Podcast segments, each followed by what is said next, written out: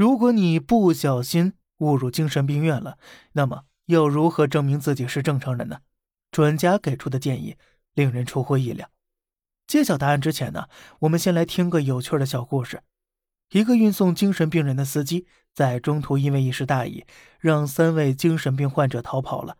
为了交差呢，他把车开到一个公交站，并承诺可以免费搭车，把甲、乙、丙三个路人骗进精神病院去了。有个叫格雷贝特的记者就很好奇，这三个人后来是怎么出院的呢？于是对他们进行了采访。甲说呀，为了证明自己是正常人，他一直跟医生说地球是圆的，因为这句话可是真理。但是当他说完第十四遍时，医生就给他屁股上来了一针。乙说，他告诉医生美国前总统是克林顿以及其他的社会常识，但是医生给他扎了一针之后，他就不敢继续说了。最后呢，他们两个是丙出院之后报警救出来的。那么，丙又是怎么出院的呢？答案其实很简单。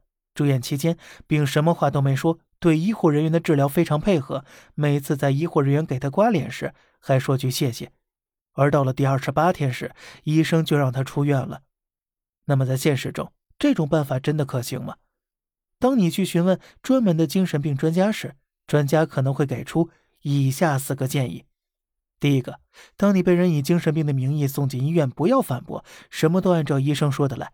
医生看你表现正常，会放你出院，因为真正的精神病是没有自制力和自控力的。第二个，进入精神病院之后，千万不要表现得过于暴躁，保持冷静，说话逻辑清晰，不要一直强调自己不是精神病。